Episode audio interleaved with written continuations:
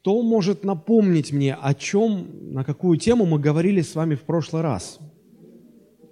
Да, мы говорили о духовном росте и о тех инструментах, которые Господь использует для того, чтобы нас взращивать, для того, чтобы э, давать нам духовный рост. И мы с вами рассмотрели четыре основных инструмента. Давайте попытаемся вспомнить их, перечислить. Первое – это духовная дисциплина или духовная практика, то, что мы делаем каждый день. Мы читаем Слово Божие.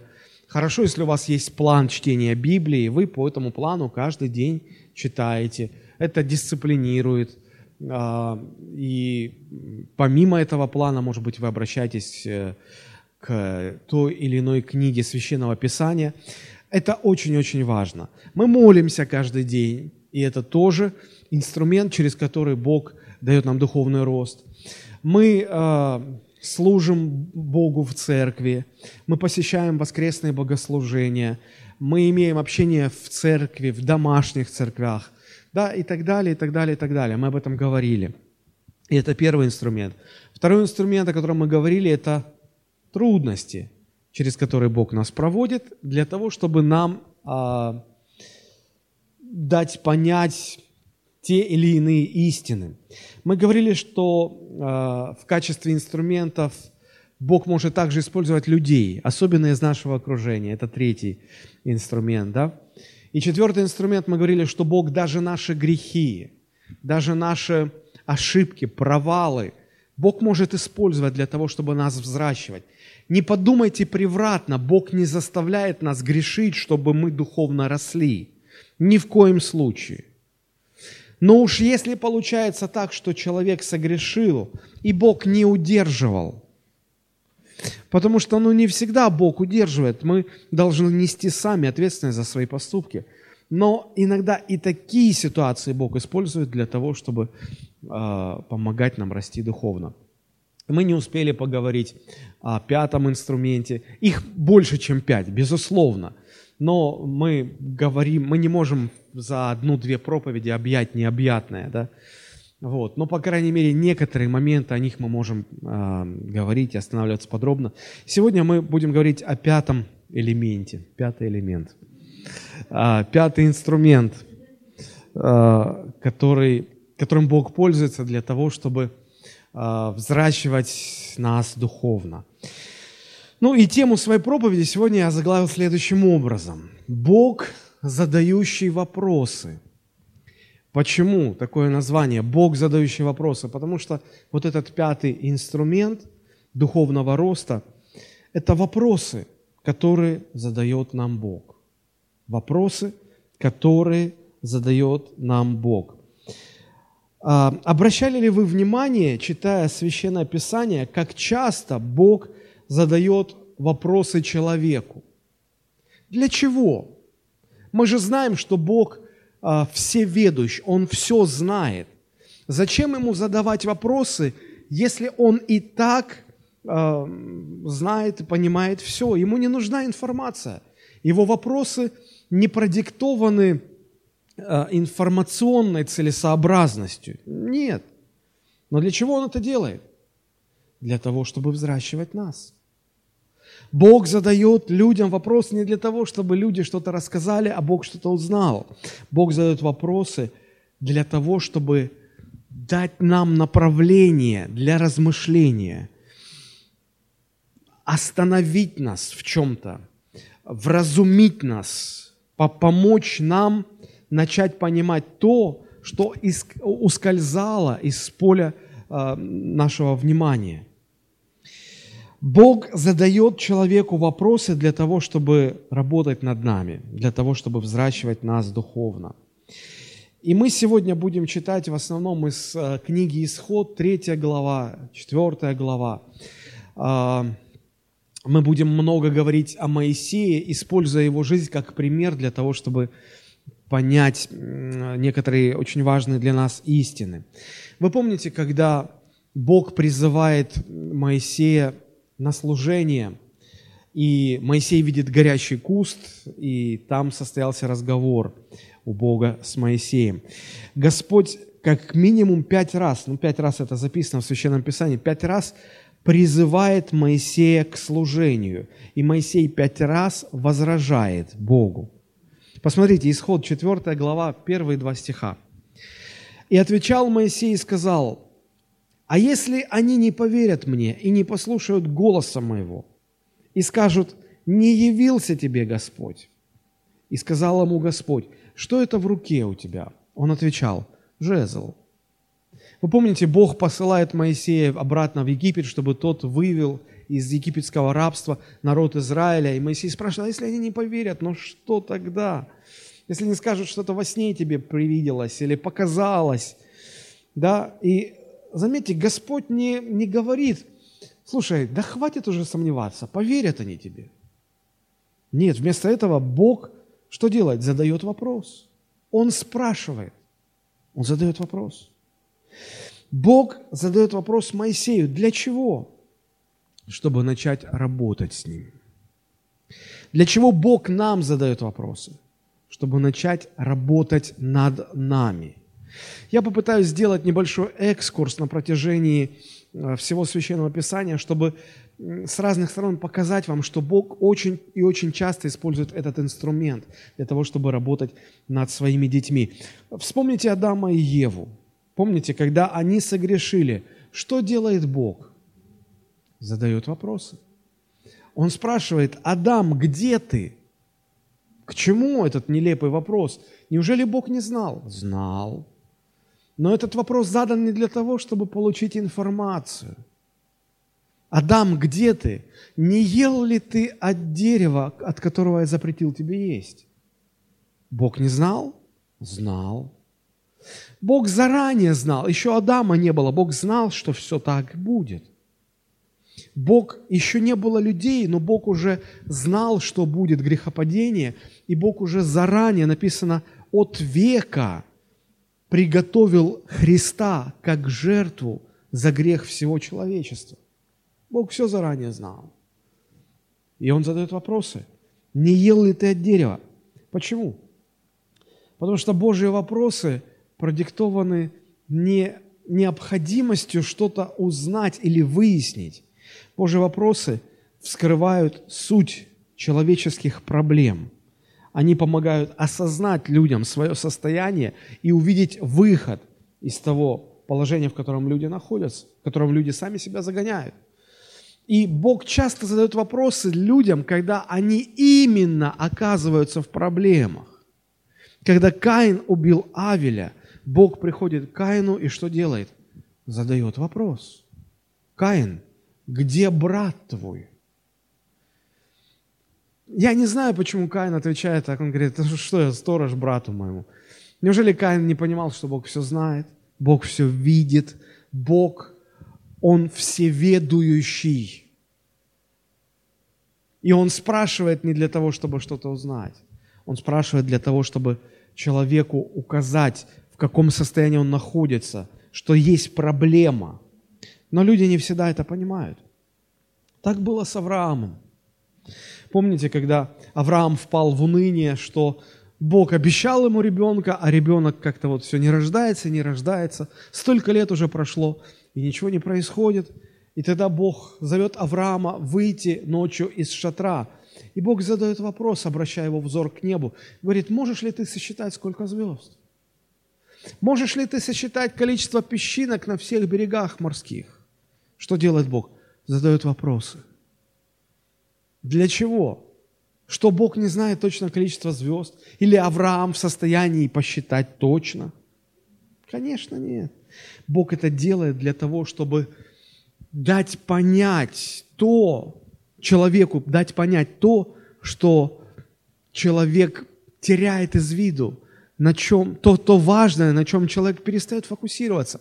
Депрессия. Я думаю, что каждый из нас бывал хотя бы один раз в депрессии. И депрессия – это состояние, когда мы теряем из вида то, что важно, и фокусируемся на том, что нас разрушает. И Бог говорит, посмотри, сколько звезд. Ты даже если начнешь считать, у тебя не получится, ты собьешь, ты не сможешь. Вот так много у тебя будет детей он перефокусирует взгляд Авраама на том, что Авраам должен держать в сознании своем. Так было с Иовом. Посмотрите, 38, 39, 40, 41 главы все, в, книге Иова. Что это? Это разговор Бога с Иовом. И как Бог строит разговор? Задает вопрос. Откройте, пожалуйста, книга Иова, 38 глава. Книга Иова, 38 глава. С первого стиха Господь отвечал Иову из бури и сказал, «Кто сей омрачающий проведение словами без смысла?» Что делает Бог? Задает вопрос. Третий стих. «Припаяшь на чресла твои, как муж. Я буду что делать?» Спрашивать. А ты объясняй мне.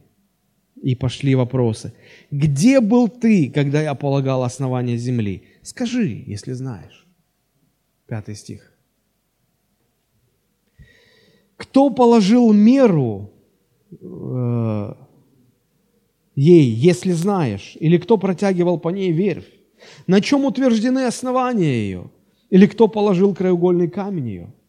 При общем ликовании утренних звезд, когда все сыны Божии восклицали от радости, кто затворил море воротами, когда оно исторгалось, вышло как бы чтево? И дальше мы можем читать всю 38 главу, 39 главу, 40 главу, 41 главу. Более 60 вопросов Бог задает Иову. Зачем? Чтобы привести этого человека в чувство. Потому что иногда, а, это касается всех людей, Иов а, страдания ощущение несправедливости. Слушайте очень внимательно, что я сейчас говорю. Страдания и ощущение несправедливости, что с тобой несправедливо поступают, делает человека безумным. Человек начинает дерзить, человек начинает покушаться на авторитеты.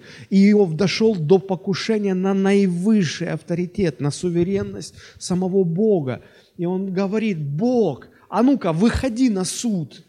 Давай я буду спрашивать, а ты будешь отвечать. И Господь выходит и говорит, здесь вопросы задаю я. Он Бог, задающий вопросы. А человеку дано право отвечать на эти вопросы. Очень часто в семьях так происходит, когда дети, подростки особенно, подростки, подростковый возраст, подростковый период – это период, когда все меняется – гормонально организм перестраивается. Они сталкиваются с массой проблем в школе, в личной жизни.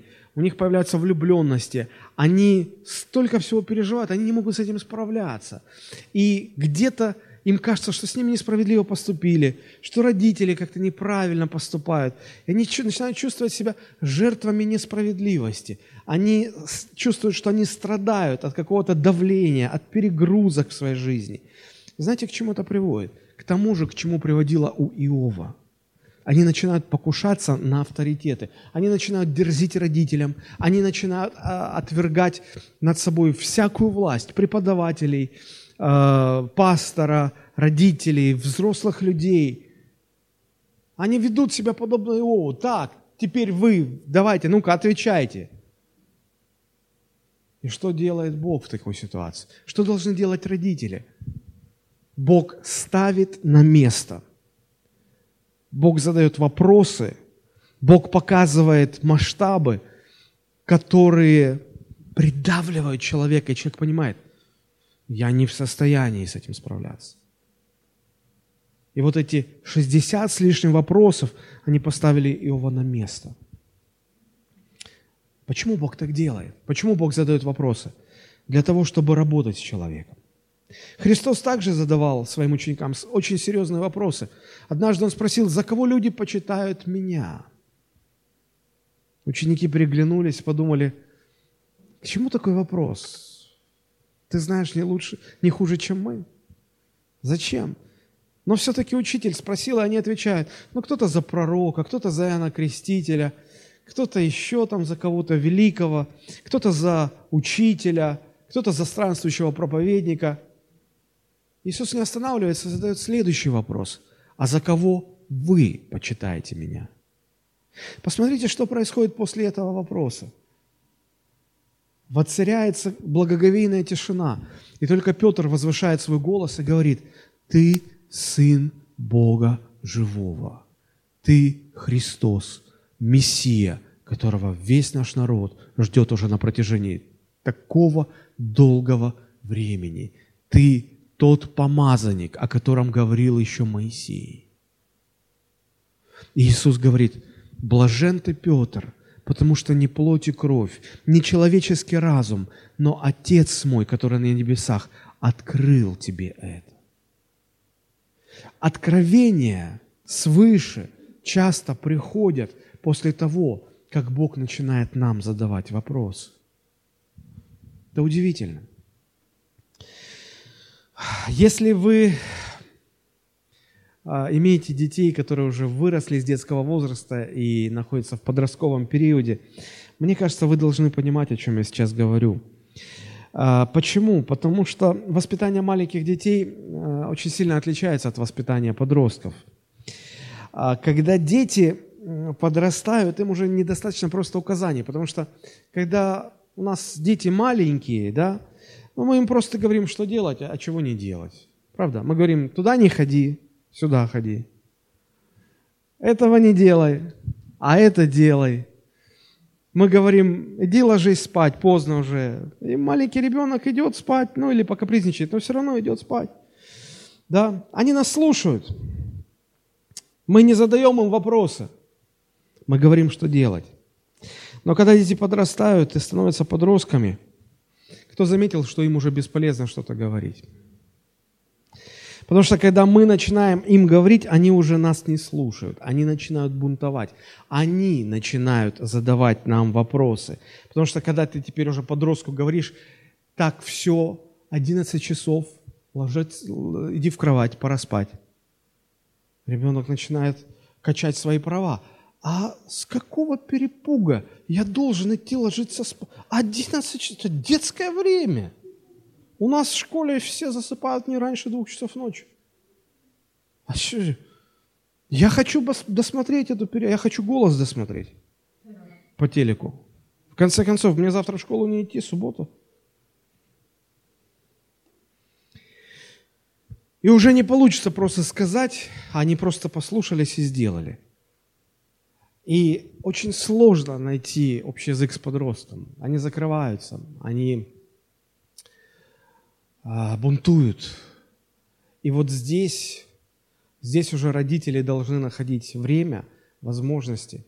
И здесь уже другая стратегия. Здесь надо задавать вопросы. Здесь нужно вести их через дебри их жизни, задавая им вопросы – так, как поступает Господь с нами. Потому что когда Бог задает нам вопросы, мы начинаем осознавать то, чего раньше мы не понимали.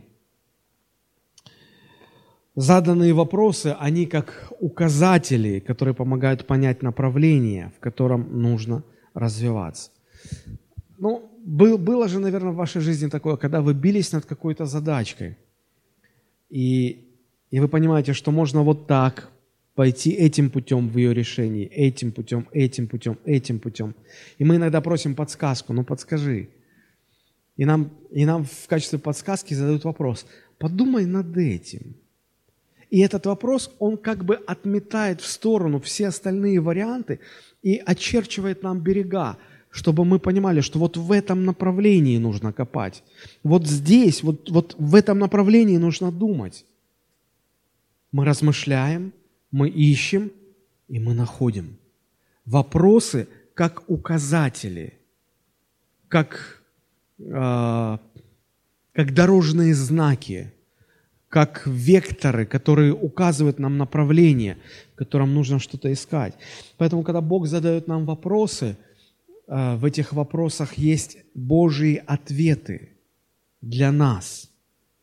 Бог отвечает нам вопросами – Удивительно. Бог отвечает нам на наши молитвы вопросами. Когда Бог задает нам вопросы? Когда мы начинаем подрастать немножечко. Пока мы младенцы, Бог просто говорит нам, читай Слово, молись, ходи в церковь. Все просто, понятно. Но если вы чувствуете, что Бог начинает вам задавать вопросы, значит, что вы уже где-то в подростковом периоде. И вот смотрите, возвращаемся к нашей истории с Моисеем, да, когда Моисей стал сомневаться и говорить, ну, допустим, пойду я к народу, ну, допустим, я скажу, что Бог мне явился, и э, все это перескажу, ну, а вдруг они мне не поверят, что тогда? И Бог не сказал, да брось ты, поверят, поверят. Бог задает вопрос и спрашивает, что у тебя в руке? Он говорит, жезл. И там дальше идет интересная история, мы вернемся к ней в, самой, в самом конце этой проповеди. Но так или иначе, Бог является Богом, который задает вопросы. Еще пару иллюстраций буквально. Откройте, пожалуйста, книгу пророка Иеремии. Первая глава, мы прочитаем 11 и 12 стихи. Иеремия, первая глава, 11 и 12 стихи. «И было слово Господне ко мне, что видишь ты, Иеремия?» Опять вопрос. Я сказал, вижу жезл миндального дерева. Господь сказал мне, ты верно видишь, ибо я бодрствую над словом моим, чтобы оно скоро исполнилось. Вы что-то поняли из этих двух стихов?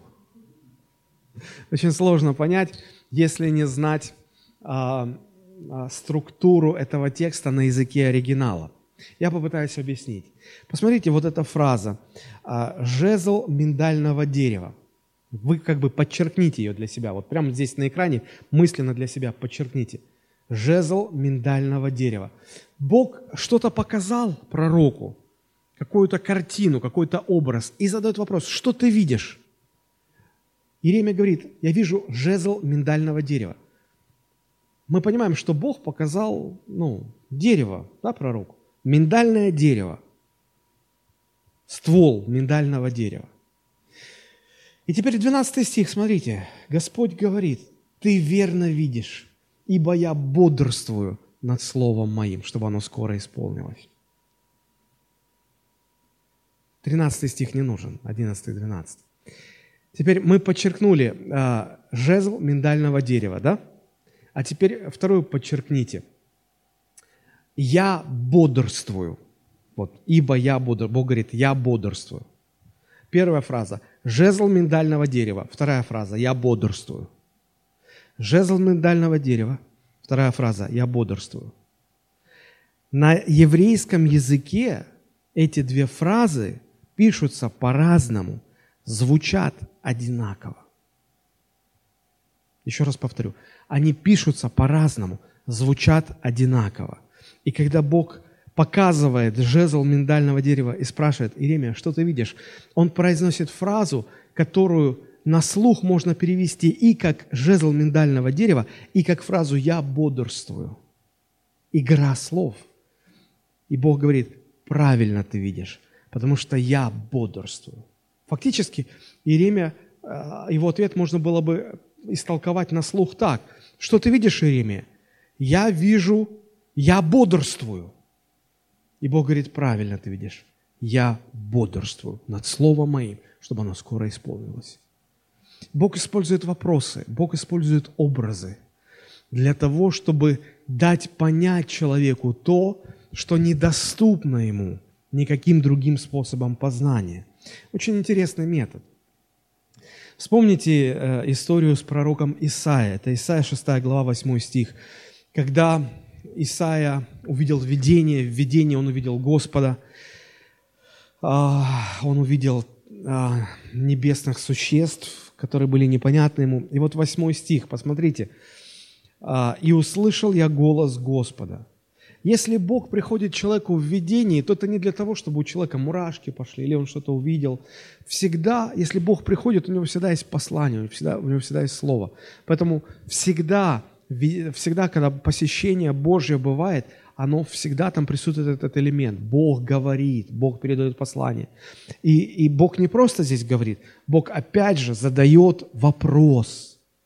Бог спрашивает, кого мне послать?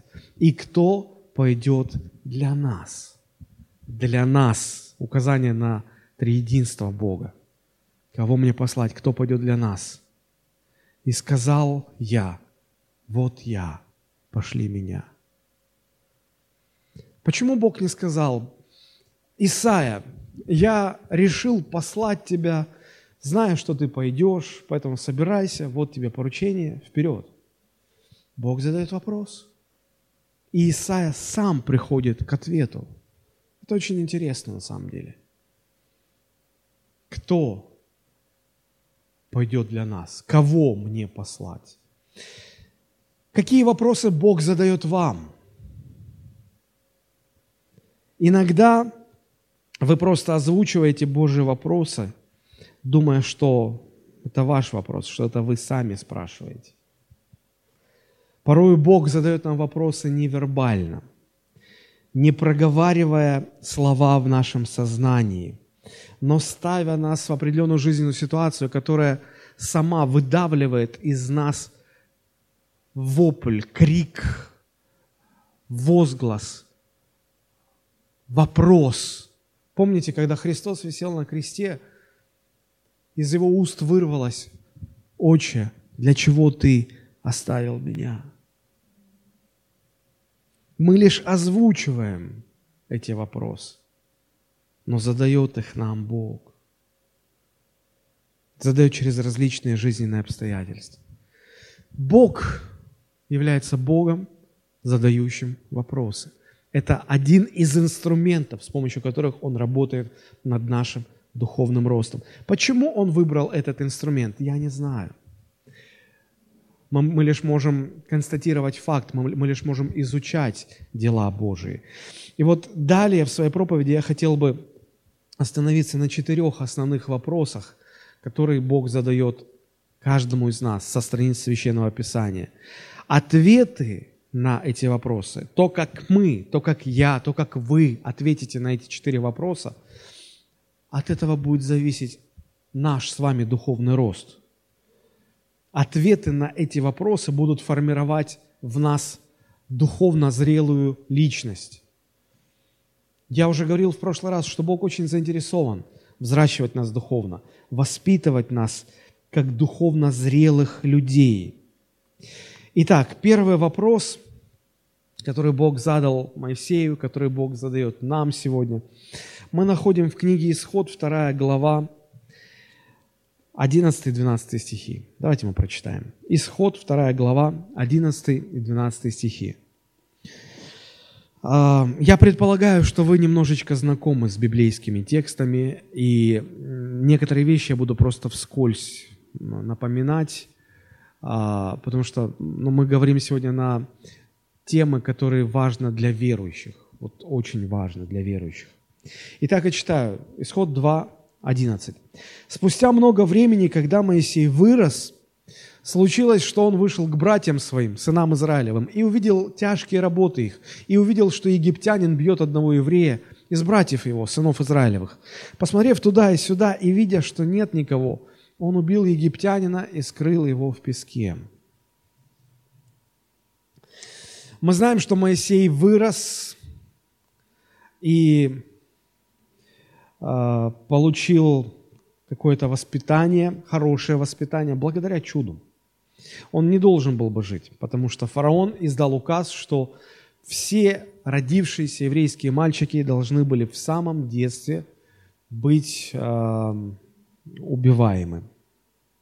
Мальчик, девочки пусть живут, мальчики не должны были жить. Но он выжил благодаря чуду. Более того, он получил лучшее на то время образование, он получил все. Он, его, его взяла в качестве своего сына дочь фараона.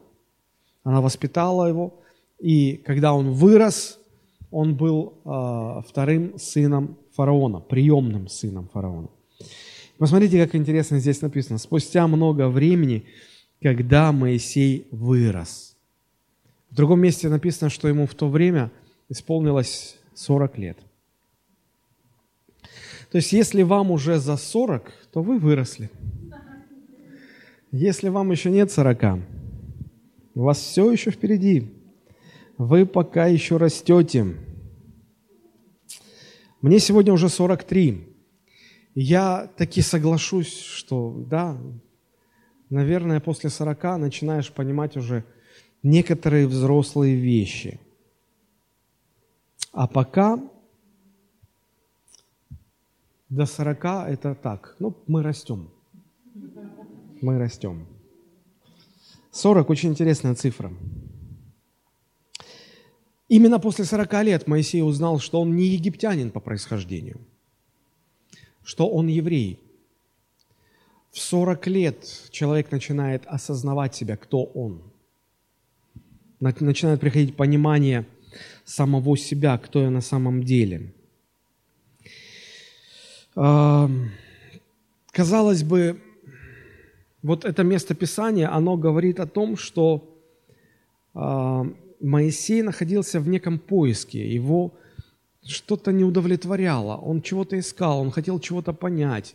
Иначе зачем ему было выходить э, в вот эти э, еврейские кварталы в Египте, смотреть, как работают рабы? Я думаю, у него было гораздо больше интересных каких-то занятий, чем можно было бы заняться. Что его потянуло? Какой-то внутренний поиск, чего-то не хватало. 40 лет, помните? Люди в мире называют это кризис среднего возраста. Это когда ты уже вырос, уже как-то ты сам определился, уже как, что-то ты достиг. Но чего бы мы ни достигли, даже если мы много чего достигли, все равно чего-то не хватает. Какое-то томление, какой-то поиск, какая-то неудовлетворенность.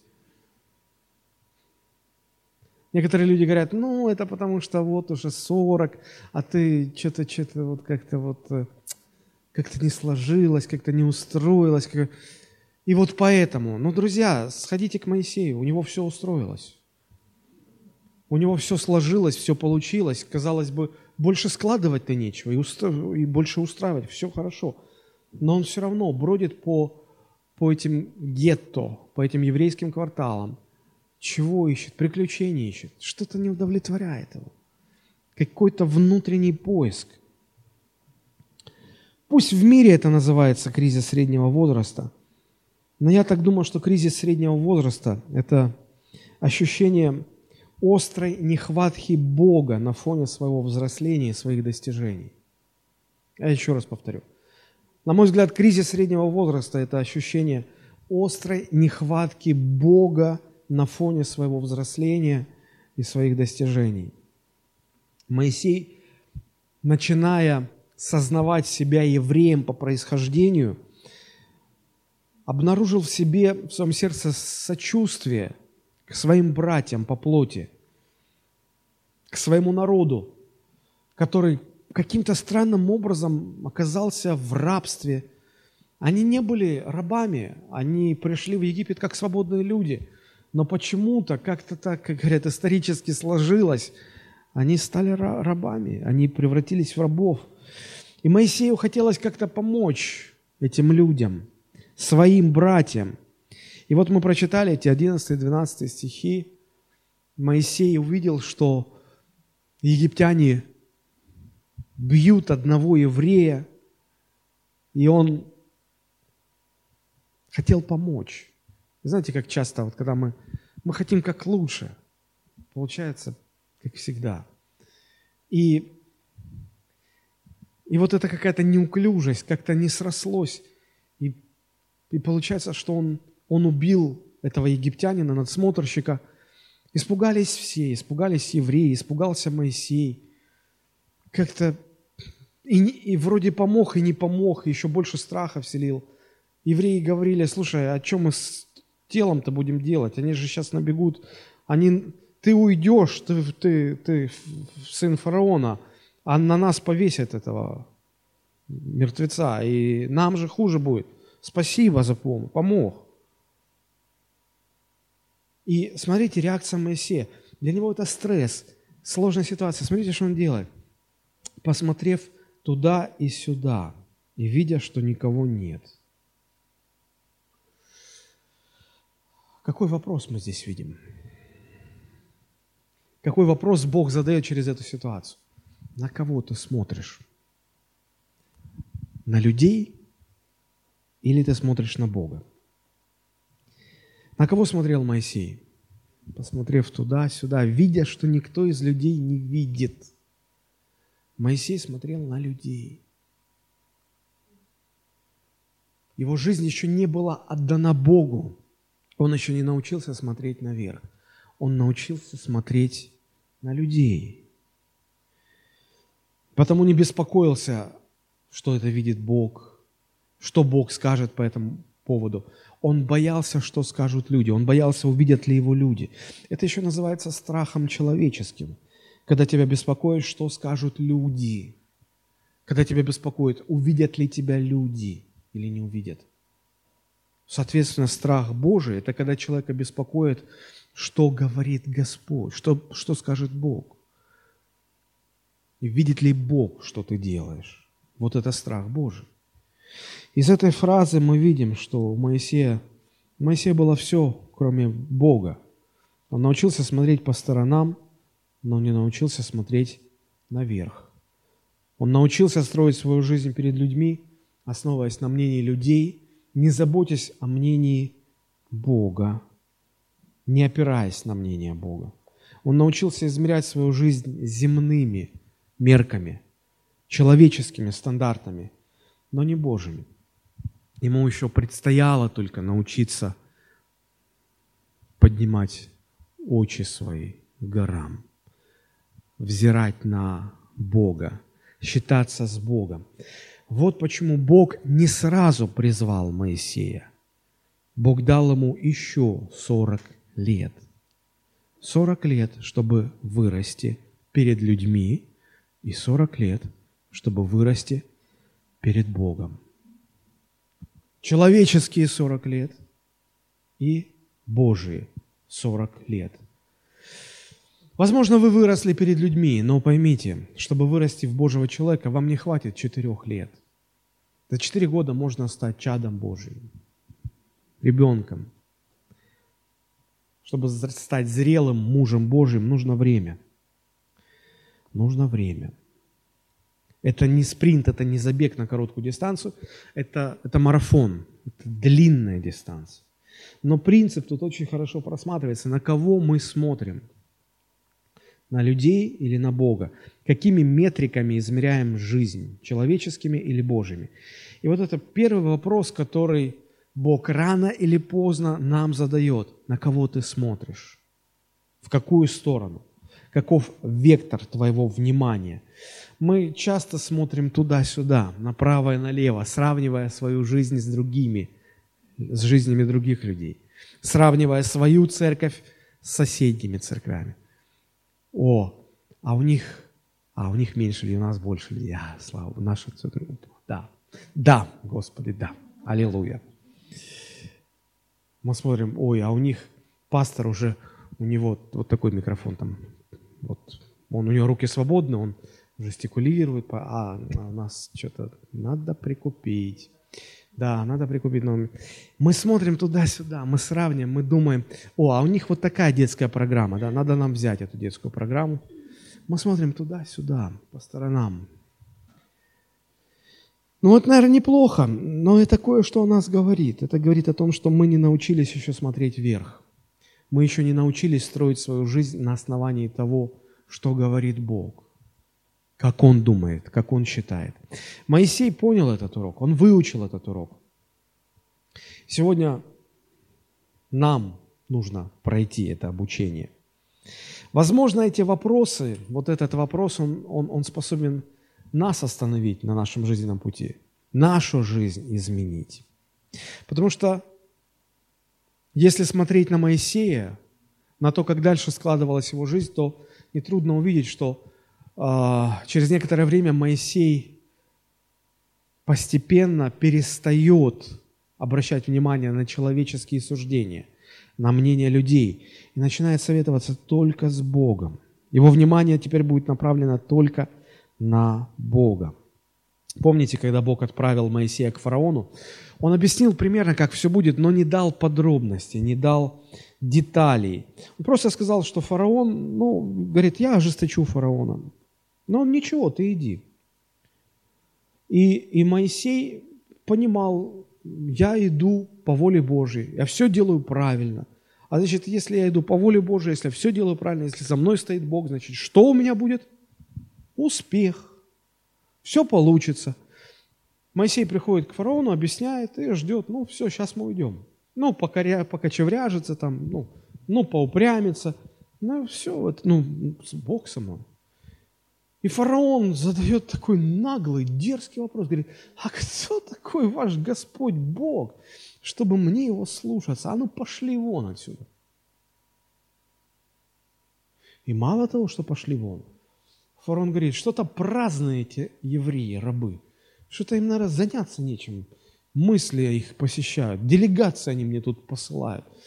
Так, а ну-ка, э, вы до этого давали им э, солому, чтобы они кирпичи делали. Вот теперь пусть солому им не давать, пусть сами ходят, ищут эту солому, а э, норму кирпичей увеличить в два раза, чтобы они еще больше делали. А где ты солому возьмешь? Это Египет, это пустыня, в общем-то. Откуда им брать солому? Со своих полей. Им есть было уже нечего травинки не осталось уже на той земле, где жили евреи. И, и, и старейшины все это понимая, они, они идут к Моисею и говорят, Моисей, ты что творишь, а? Ты, там точно Бог с тобой разговаривал? Ты ничего не, не напутал? Ты вообще сказал, что ты нас освободишь. Освободитель нашелся. Нам хуже стало. Ты вообще нас хочешь уничтожить? Они отвернулись от Моисея. Друзья, попытайтесь себя представить на, месте Моисея. Знаете, как это часто бывает? Ты, ты пришел в церковь, ты начал верить в Бога, ты читаешь Слово, ты молишься, ты все делаешь скрупулезно, точно, по Слову. Ты все делаешь, как Бог говорит в Слове, а становится еще хуже. Хуже, только становится хуже – говоришь, молитесь за меня, пожалуйста, пастор, помолитесь. Пастор помолился. Еще хуже становится. Ну а где Бог? Подождите, я же все правильно делал. Почему? Где Бог? Это удивительно. Многие люди думают, как это все понимать? Почему стало хуже? Почему такое давление со стороны людей? Чтобы ты научился смотреть не на людей, а на Бога. Это умение можно увидеть в человеке, проконтролировать, есть оно или нет, только в таких условиях, когда ты все сделал правильно, но стало еще хуже, и даже самые близкие люди восстали против тебя. Вот только в этом состоянии, только вот в этих условиях будет видно, мы смотрим на людей, мы смотрим по сторонам, или мы смотрим на Бога. Один пастор сказал потрясающие слова. Он сказал, в достатке Бог проверяет нашу внутреннюю скромность. В бедности наше внутреннее богатство. Когда мы проходим долиной смертной тени, в этой тьме Он проверяет наш внутренний свет. Когда нам светло и хорошо, Он вскрывает нашу тьму. Потому что в иных условиях этого не увидеть. В достатке Бог проверяет нашу внутреннюю скромность. В бедности наше внутреннее богатство. Когда мы проходим сквозь тьму, Он проверяет наш внутренний свет. Когда мы во свете, нам хорошо, Бог вскрывает темные участки в нашей жизни. Почему? В иных условиях этого не увидеть. Поэтому, если вы проходите через подобные вещи в своей жизни, радуйтесь. Бог с вами работает. Бог взращивает вас, Бог учит вас этому важному принципу не смотреть по сторонам, смотреть наверх. Пока Моисей десять раз ходил к фараону и возвращался, а, ни с чем, это было трудное время.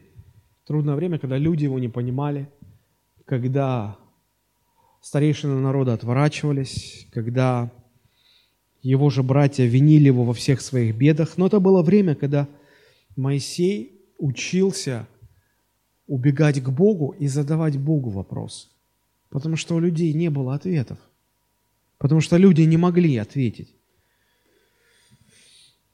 У вас тоже будут условия в жизни, у вас тоже будет период, когда ситуация будет заставлять вас бежать только к Богу и задавать вопросы только к Богу, потому что вы будете четко понимать, что у людей нет ответов на эти вопросы. И если вы приучите себя, если вы приучите, буквально приучите себя приходить к Богу со своими вопросами и искать у Него ответы, тогда вы будете расти дальше. Здесь не важны техники, как слышать Бога. Забудьте об этом. Когда Бог захочет, чтобы вы услышали, вы это услышите без знания всяких техник, как слышать голос Божий. Вы приучите себя прибегать к Богу. Вы приучите себя взирать на небеса. Когда вся ваша семья идет спать, а вы идете в свою комнату, закрываетесь, становитесь на колени, и вы говорите с Богом.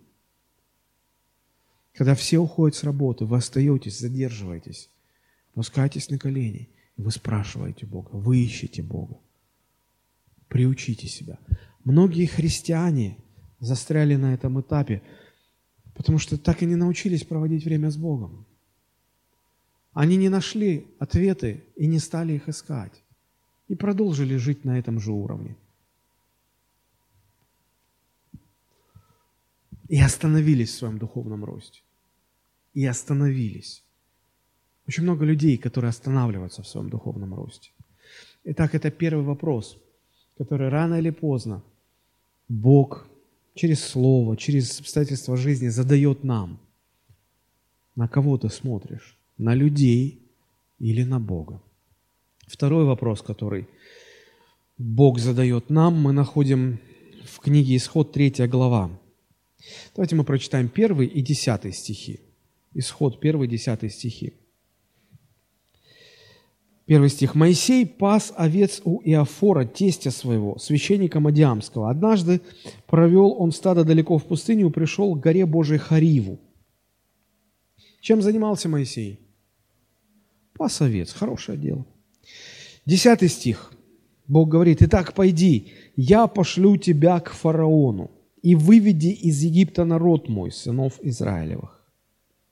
Вопрос – в первом стихе Моисей занимался чьим делом? Своим. Десятый стих. Бог его позвал заниматься чьим делом?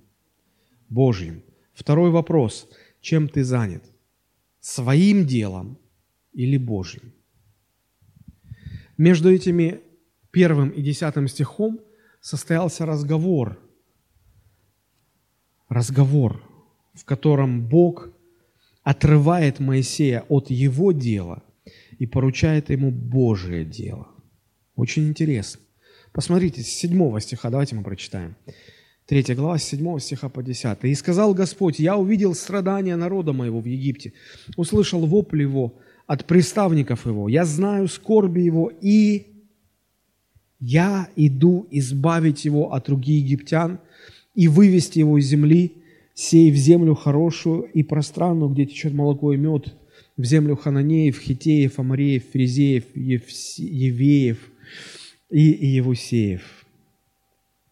Земли с такого количества народов отдать одному только народу. И вот уже вопль сынов Израилевых дошел до меня. Я вижу угнетение, каким угнетают их египтяне. Итак, пойди, я пошлю тебя к фараону и выведи из Египта народ мой, сынов Израилевых. Бог говорит, заметьте, у меня есть дело.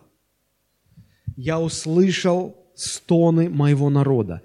Я иду в Египет избавить народ мой, вывести их из этой земли в хорошую землю. Я заберу хорошую землю у грешных народов, и я введу свой народ в их землю. Кто все это будет делать?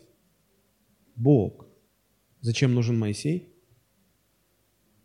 Богу всегда нужен человек. Мы призваны провозглашать спасение во Христе. Мы призваны говорить, что Бог спасает людей. Но мы никогда не должны забывать, что спасает людей Бог, а не мы. Не Моисей выводил народ из Египта, Бог выводил. Но Моисей был нужен. Богу. И Бог приглашает Моисея в свое дело. Бог говорит, у меня есть дело. занимайся моим делом. Занимайся моим делом. Вопрос, чем вы заняты по жизни? Своим делом или Божьим делом? Вопрос не праздный, потому что если мы продолжаем заниматься своим делом, мы не сможем расти духовно.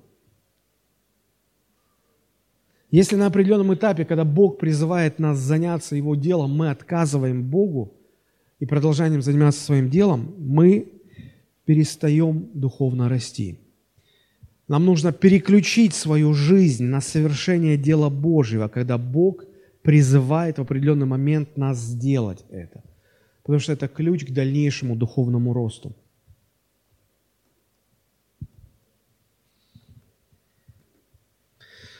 Мы знаем, мы понимаем, что все люди в мире чем-то заняты, правда?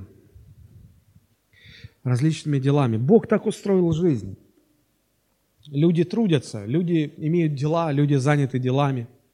У каждого какое-то свое дело. Я заметил, что до грехопадения человек занимался Божьим делом. Бог посадил человека в Эдемский сад, Бог поручил человеку возделывать этот сад, охранять этот сад, заботиться об этом саде. Потом Бог поручает человеку дать имена животным. Бог поручает, человек делает. Человек занимается своим делом, нет, Божьим делом. И все было хорошо. Потом мы знаем, что произошло грехопадение. Люди согрешили. Бог изгнал их из Эдемского сада. Как следствие, люди перестали заниматься Божьим делом – Люди стали заниматься своими делами. Каин пошел строить город. Авель был убит. У Адама были еще сыновья, дочери. Люди стали заниматься своими делами. К чему это стало приводить? Люди все больше забывали Бога, все дальше от Него отходили. Люди стали отдаляться, забывать отстраняться от Бога. Я не думаю, что это можно назвать духовным ростом. Я думаю, что это духовная деградация. Заметьте, когда люди занимаются Божьим делом, они духовно растут. Когда люди занимаются своим делом, они духовно деградируют. Это один из ключей к духовному росту. Я могу вам привести еще один пример из Библии. Помните, когда евреи только вышли из Египта, они буквально пару недель прошли из Египта в сторону земли обетованной, они подошли к границам обетованной земли. Бог сказал Моисею, чтобы выслали 12 разведчиков, 12 соглядатаев. Те разведали, посмотрели, земля хорошая, сказали они, когда вернулись. Из этих 12 было 10 человек, которые подняли панику в народе. Они сказали, да, земля хорошая, но мама дорогая там, там нас не ждут. Вы поймите, их много, нас. Ну, мы не сможем их завоевать. Это, это тупик, но это нереально. Нас всех положат. И только два человека, Иисус Навин и Халев, они убеждали, они уговаривали, послушайте, только против Бога не восставайте, потому что если Бог сказал, войдете, если Бог говорит, я вас введу в эту землю, значит так и будет. Не надо бунтовать против Бога, пойдем. Нет, мы боимся, нас всех положат. О, лучше бы мы остались в Египте. Пойдемте. Друзья, это так важно. Это так важно. Фактически они стояли перед выбором, что делать дальше. Можно было идти с Богом, а это было Божье дело. Бог говорит, я вас веду, вы со мной идете. Вы моим делом занимаетесь, если вы пойдете дальше со мной. Если вы сейчас не пойдете, вы останетесь, потому что испугались. Вы уже будете, это, это уже будет ваше дело. Вы своим делом будете заниматься. И фактически выбор заключался в этом. Выбрать Божье дело или выбрать свое дело. Они выбрали свое дело. Они испугались. И мы знаем, что они потом 40 лет кружили вокруг да около. 40 лет по пустыне, пока все не умерли. Что это? Духовный рост? Нет. Это не духовный рост. Когда люди отказываются заниматься Божьим делом – выбирают свое дело, они не растут духовно. Почему люди отказываются У каждого человека из Божьего народа в наши дни наступает момент, когда Господь зовет этого человека и, и, и просит, и говорит, давай займись моим делом. Обычно людей останавливает страх за себя. Евреи думали, как же, мы же пойдем, это же, ну, это же все, мы, мы не сможем, нас убьют, все, это мы сейчас завещание уже пишем. Страх. Когда Бог говорит, я хочу, чтобы ты стал миссионером в одном из сел этого города. Пойди и начни там церковь. Я, Господи? Не-не-не, у нас пастор есть, я ему передам. Я скажу, что надо идти в то село. Не, с пастором отдельный разговор. Я тебе говорю, нет. Бог приходит и говорит, ты должен стать проповедником Слова Моего. Господи, я, я, я, я, я, за, за, за, за, я, я, я, и ты что, глухонемой? Да. Я говорить не могу, я заикаюсь. Господи, вот я, пошли его. Я нет, ну, Господи. Мы даже не думаем в этот момент, что когда мы отказываемся заниматься Божьим делом – мы ставим крест на своем духовном росте, мы не будем расти больше.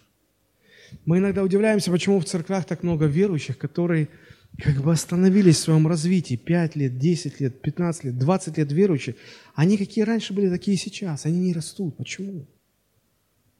А это представители того старого поколения. Они 40 лет кружат по пустыне, пока не умрут. Они 40 лет будут ходить в церковь и будут такими же оставаться. Почему? Когда-то они выбрали свое дело.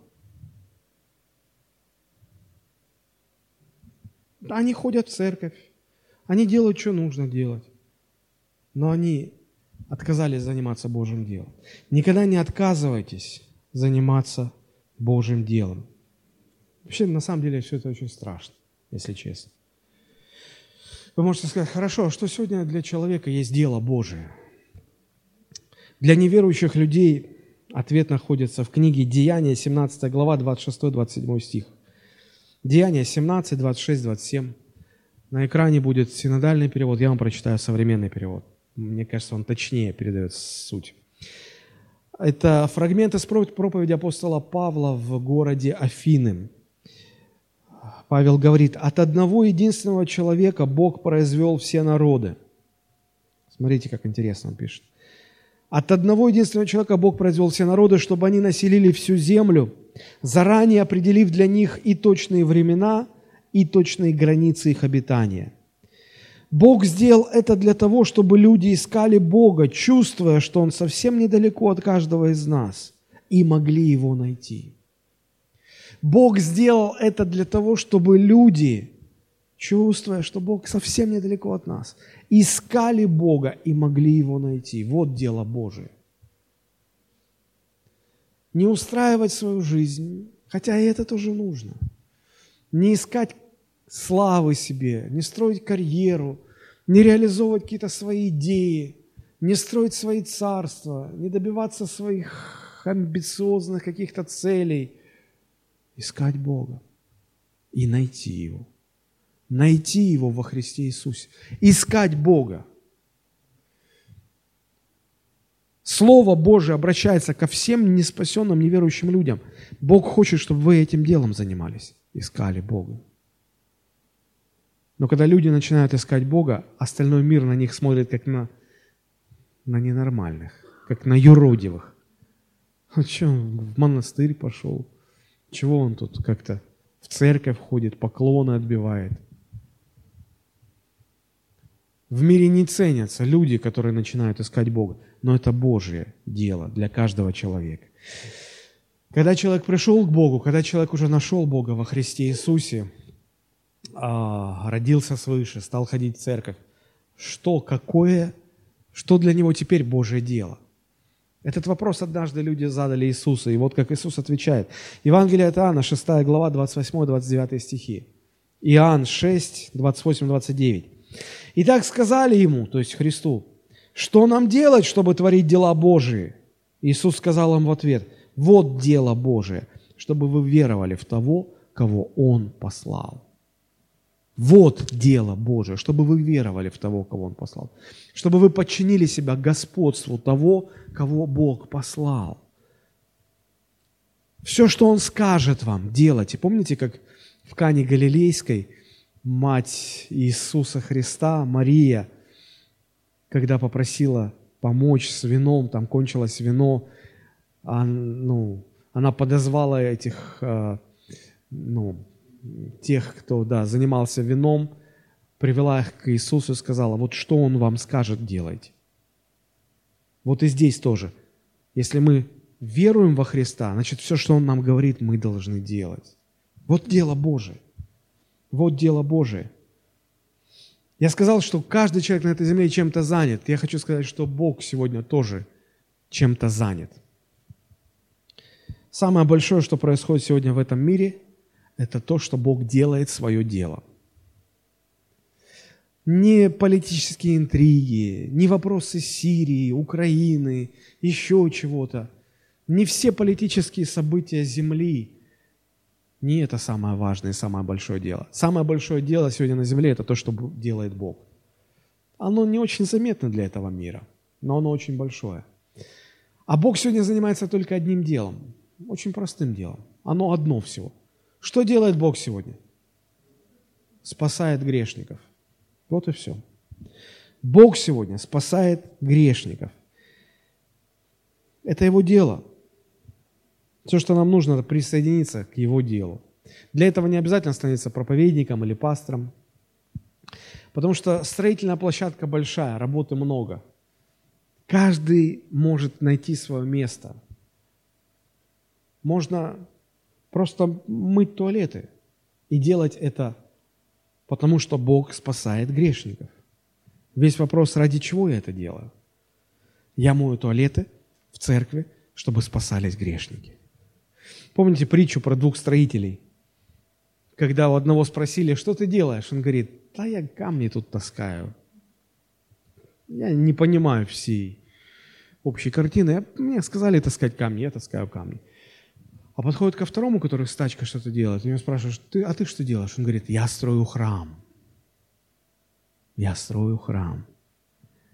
И вот сегодня, когда человек понимает, чем он занят, даже если он просто моет туалеты, спросить у него, что ты делаешь? Я мою туалеты, потому что Бог сегодня спасает грешников. Это очень важно. Это очень важно. Весь вопрос, ради чего я делаю, в чьем я деле. Я могу кормить людей, я могу расставлять стульчики, я могу раздавать газеты или пригласительные, я могу просто дома молиться. Работы много, участков много, дел много, служений много, они различны. Но мы все это делаем, потому что Бог сегодня спасает грешников. Только это имеет смысл. Вопрос, ради чего я тружусь? Зачем я это делаю? Ответ на этот вопрос, в общем-то, и подскажет, занимаюсь ли я своим делом или я занимаюсь Божьим делом. Помните, только если человек занимается Божьим делом, он имеет возможность расти духовно дальше. Третий вопрос. Третий вопрос. Книга «Исход», 3 глава, с 11 по 15 стихи. Исход 3.11. Моисей сказал Богу, «Кто я, чтобы мне идти к фараону, царю египетскому, вывести из Египта сынов Израилевых?» И сказал Бог, «Я буду с тобою, вот тебе знамение, что я послал тебя». Когда ты выведешь народ мой из Египта, вы совершите служение Богу на этой горе. 13 стих. И сказал Моисей Богу, вот я приду к сынам Израилевым и скажу им, Бог отцов ваших и послал меня к вам. Они скажут мне, как ему имя? Что мне сказать им? Посмотрите, 11 стих и 13 стих. Моисей задает вопрос Богу, кто я? А в 13 стихе он говорит, люди спросят, кто ты? Что мне сказать им? Третий вопрос. Что вы думаете о себе и что вы думаете о Боге? Что вы думаете о себе и что вы думаете о Боге? Здесь, в этом отрывке, два эти вопроса. Моисей чувствовал себя неспособным сделать то, к чему Бог его призывает. Поэтому Моисей говорит, ну, кто я? Это 40 лет назад он был уверен, что он сейчас все, все вопросы раз, раз, разрулит, потому что ну, он же сын фараона. Ему казалось, что он все может. Теперь он понял, что он не способен, он не сможет. Божье дело способен делать только тот, кто понял свое бессилие. Запомните это. Второй важный вопрос – Бог. Что мы о нем думаем? И Моисей говорит, ну, я пойду к людям, они спросят, как ему имя. И Господь отвечает, скажи им, что мое имя сущий. Дословно на еврейском языке это звучит так, я есть тот, кто я есть. Бог не может себя ни с кем и ни с чем сравнить. Поэтому Он говорит, я тот, кто я есть. Иногда люд, людей спрашивают, а ты кто такой? А я тут главный. Я тут на районе самый главный. Человек, отвечая на вопрос, кто я, он сравнивает себя с кем-то, кто самый главный. Когда а, люди болеют нарциссизмом и манией величия, они всегда говорят, вы, вы знаете, кто я? Я же, я, у, у, я же, ой, звезда в шоке. То есть люди ассоциируют себя с чем-то. Богу не с кем себя ассоциировать.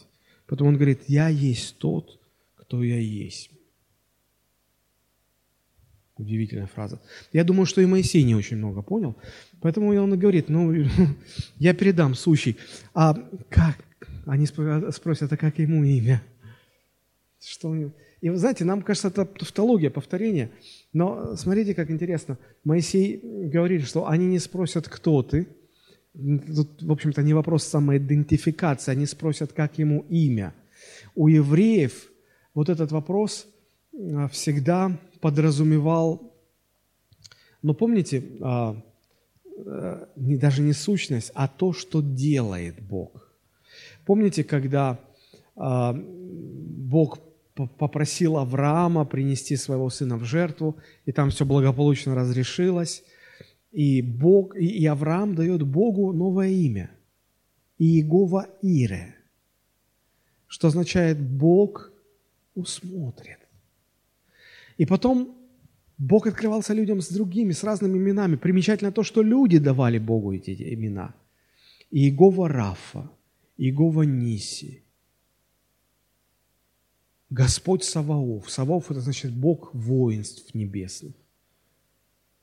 Все эти имена раскрывали, что Бог делает, что Бог способен сделать.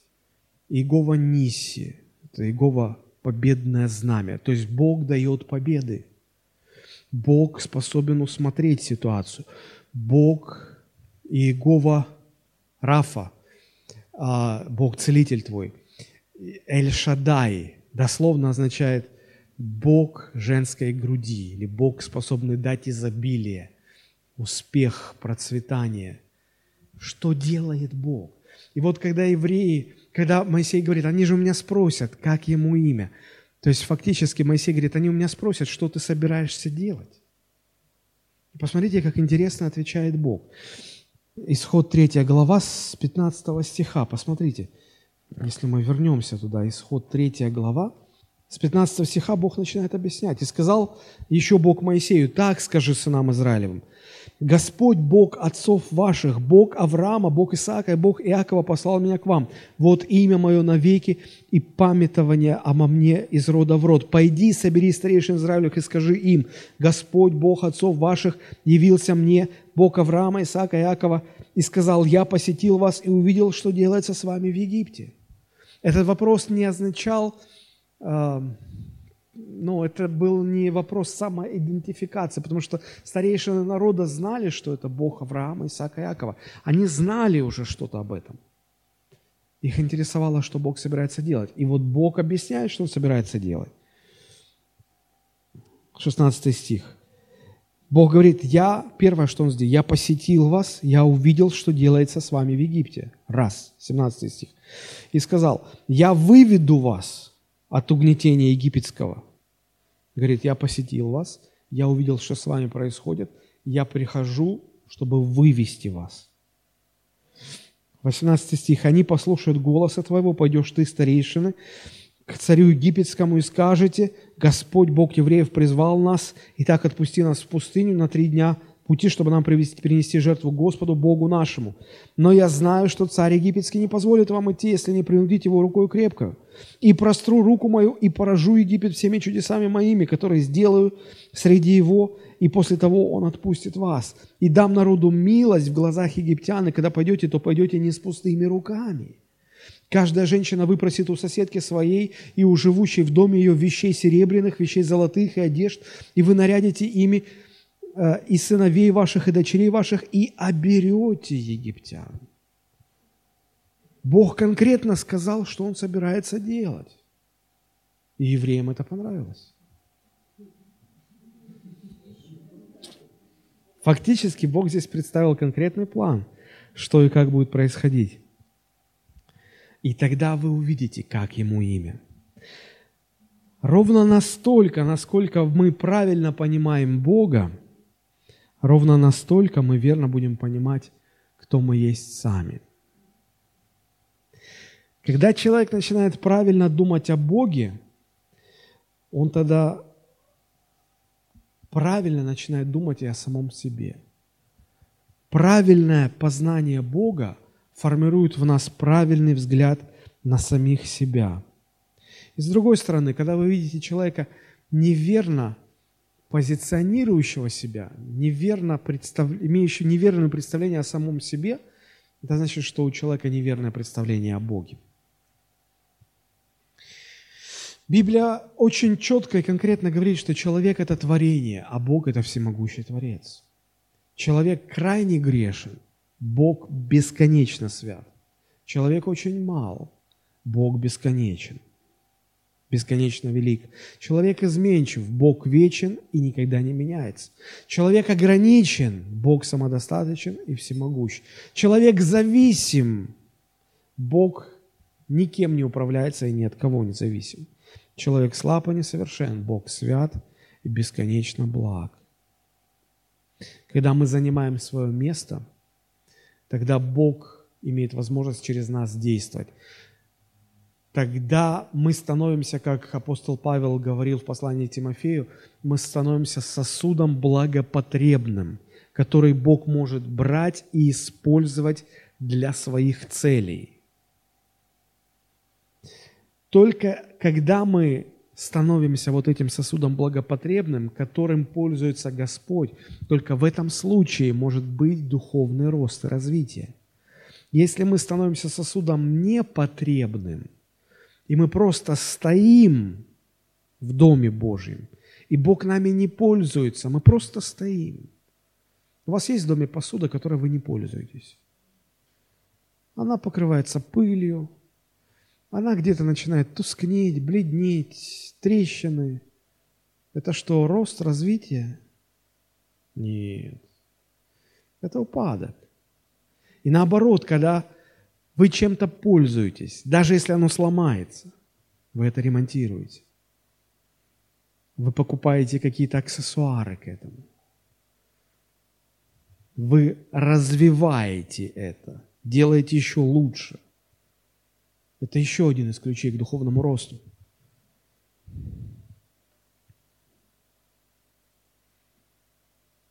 Духовный рост прямо пропорционален нашей годности для Божьего употребления. А происходит это тогда, когда человек, имея правильное понимание Бога, получает правильное познание самого себя. Третий вопрос – что я думаю о Боге и что я думаю о себе. Есть интересное место, книга Исход, 16 глава, 7 стих. А, народ начал роптать на Моисея в пустыне, потому что якобы Моисей ну, не дает им воды. Люди хотят пить, вода закончилась. И смотрите, что говорит Моисей, 7 стих. «Утром увидите славу Господню, ибо услышал он ропот ваш на Господа, а мы, что такое, что ропчете на нас?» Люди стали роптать на Моисея, на Аарона, на Мариам, на родственников Моисея. Вы нас сюда вывели, чтобы нас умертвить в пустыне. Дайте нам воды. Смотрите, Моисей говорит, да мы-то при чем тут? Это Бог нас вывел. Вы не на нас, вы на Бога ропщите. О чем это говорит? О том, что Моисей хорошо понимал, кто он. Он просто человек. Это помогало ему правильно отвечать другим. Книга числа, 12 глава, первые три стиха. Очень интересная ситуация. Прочитаю. Числа, 12 глава, с первого стиха. «И упрекали Мариам и Аарон Моисея за жену Ефиоплянку». Вы помните, что Мариам и Аарон – это были родные, брат и сестра Моисея. И вот все это время э, жена Моисея их устраивала.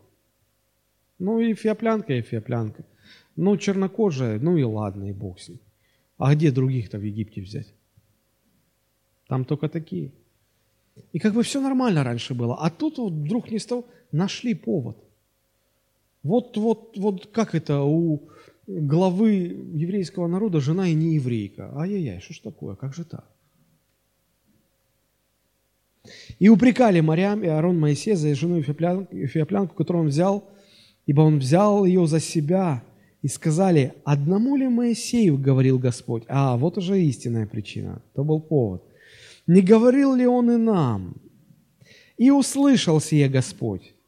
Интересная фраза. Моисей же был кратчайший из всех людей на земле. Иногда проповедники высмеивают это место, говоря, ну как это, Моисей сам про себя говорит, что это все равно, что я бы вот вышел перед вами и сказал бы, люди, а вы знаете, что ваш пастор самый кратчайший человек на земле? Не, не знали? Знаете. Давайте прославим Господа за это. Как-то странно звучит. Но это, может быть, на первый взгляд так кажется. На самом деле ситуация другая. Посмотрите. Видите ли вы здесь, в э, первом, втором, третьем, четвертом, дальше стих, видите ли вы здесь, чтобы Моисей как-то на это реагировал? Ведь это самые близкие люди. Они, они очень больно сделали Моисею. Очень-очень больно. Очень больно могут делать только самые близкие люди. И Моисей казалось бы, чего? Он, он слышит, слышит, да? Даже Господь, написано, услышал, как, как э, упрекают Моисея. Но Моисей не реагирует. Как мы реагируем? Когда, когда вот, ну вспомните, когда вас начинают за что-то упрекать, а вы понимаете, что ну, ну зря, что, как бы, что вы, ну, как всегда все нормально было, сейчас вот, видите ли, вам что-то не нравится. Как, мы, как наше «я», плотское «я» начинает реагировать? Мы начинаем, подождите, я сейчас вам объясню, подождите, подождите. Не, не, я не такой, вы поймите, ну, ну вы же меня знаете. Я... Моисей ничего подобного не демонстрирует. Почему? Моисей не пытается даже оправдываться и себя защищать по одной простой причине. Он очень хорошо себя знает он знает, что фактически он даже хуже, чем то, что про него говорят другие. И он молчит. Может быть, не очень уместное сравнение, но знаете, когда человек а, проворовался там на миллиарды, и тут его уличили, что он там 20 тысяч там упер – вот, вот скажите, пожалуйста, будет он возмущаться, что его вот уличили, что он признается, скажет, да-да-да, все, а, ну да, грешен, признаю, сознаюсь, сознаю меру, степень, глубину, отсижу, отболею, отстрадаю. Только бы дальше не начали копать, потому что там... То есть человек, человек не оправдывается только тогда, когда знает, что он еще хуже. Мне кажется, Моисей молчал именно по этой причине. Не потому, что Моисей был плохим человеком, но потому, что он трезво понимал, кто он. Он, он, он, хочет, он, он очень хорошо понимал, кто Бог, какой бесконечно святой и великий Господь. И на этом контрасте, какой Он бесконечно падший грешник. И он молчал. И он рассчитывал на то, что ну если Бог вступится, значит вступится. Если нет, я не буду даже ничего говорить. Вот в чем была кротость. Как-то один старый пастор, который много-много лет в служении был, он однажды сказал, благодать Божия помогает мне понять, что я намного хуже, чем люди думают обо мне. Мы всегда стараемся всем доказать, что мы намного лучше, чем люди думают о нас. Мы всегда стараемся выглядеть лучше, держаться лучше, чем мы, мы знаем, что мы есть на самом деле. Но Божья благодать, если человек живет Божьей благодатью, такой человек очень хорошо понимает, что он намного хуже, чем люди думают о нем. Это помогает оставаться смиренным. Такой человек не будет оправдываться, не будет защищаться. Он будет искать милости от Бога, защиты от Бога. Очень интересный момент. Правильное понимание Бога формирует в нас правильное отношение к самим себе. И это тоже вопрос духовного роста. Последний, четвертый вопрос, который мы находим, исход 4.17, я уже читал это место – а, вернее, даже не 4.17, а это 4 глава, 2 стих. «И сказал ему Господь, что это у тебя в руке?» Он отвечал, «Жезл». Жезл. Посох, пастушеский посох. Это символ того, чем занимался Моисей. Он пас овец. Это был его а, это был символ его возможностей, способностей, талантов. И Бог сказал, что это у тебя? Ну, это то, что, что я делаю каждый день. И Бог говорит, брось это. Моисей бросил. Потом Бог показал там эти чудеса. И потом Бог говорит, исход 4.17, «И жезл этот возьми в руку твою, и им будешь творить знамения». И 20 стих – и жезл Божий Моисей взял в руку свою. Пастушеский посох теперь уже назван жезлом Божьим. Здесь очень интересная и важная мысль. Богу наше дарование, а посох или жезл, он здесь символизирует наше дарование, что мы можем, чем мы заняты. Богу не нужны наши дарования, пока мы не отдали их Ему. Мы можем кичиться своими талантами. О, я так хорошо пою о, я так хорошо играю, о, я так хорошо там проповедую. Пока это не будет отдано Богу, Бог не сможет этим пользоваться. Бог не сможет. Это, это, это так и останется просто палка пастушеская. Но когда мы отдаем наши таланты, наши способности Богу, тогда это превращается в жезл Божий. Моисей понял, что сам он ничего не может делать. Все, все свои способности ему нужно отдать Богу. И вторая мысль здесь заключается в том, что Бог нас всегда призывает заниматься Его делом, при этом используя то, что у нас уже есть. Этого достаточно. Просто это нужно отдать Богу. И Бог что-то с этим сделает, оно таким же останется. Но Бог через это малое сможет делать большие-большие вещи. Богу не проблема дать человеку таланты. Большая проблема – это человеческое сердце. Обычно, чем больше талантлив человек, тем больше у него проблем с состоянием сердца. И, казалось бы, есть дары, есть таланты, а пока сердце не будет приведено в порядок, сосуд непотребный. Поэтому Бог благословляет только то, что отдано Ему в подчинение. Вот почему нужно молиться и отдавать Богу то, что у нас есть. Тогда с этим мы сможем совершить много для Господа. Это четвертый вопрос, от, от ответа на который зависит наш духовный рост. Когда вы понимаете, что вам нужно заниматься не своим делом, но Божьим делом, возникает вопрос, а как его делать? А с чем его делать? И мы понимаем, что Божье дело нужно делать Божьими методами, Божьими средствами. И мы говорим, «А мы не способны, у нас ничего нет. И если мы на этом так и останемся, не будет ни служения, ни развития, ни роста. И Бог задает вопрос, послушай, а что у тебя есть? Ничего нет, Господи, вот пустые руки. Отдай мне эти руки. Отдай мне эти руки. Если ты отдашь мне эти руки, то раньше ты мог ими просто погладить по голове, ударить, поздороваться, все. Но теперь, если ты отдашь мне эти руки, когда ты возложишь их на больных, я их буду исцелять. Это те же самые руки, но они теперь отданы Богу если у вас ничего нет. Но если у вас что-то есть, какие-то таланты, какие-то способности, отдайте это Богу. И Бог сможет через это действовать. И когда вы будете заняты Божьим делом и будете делать это дело Божьей силой, тогда вы будете расти. Вот эти четыре основных вопроса. На кого ты смотришь, на людей или на Бога? Дальше, чем ты занят, своим делом или Божьим? Третий вопрос. Что ты думаешь о себе, что ты думаешь о Боге? И четвертый вопрос. Что у тебя в руке?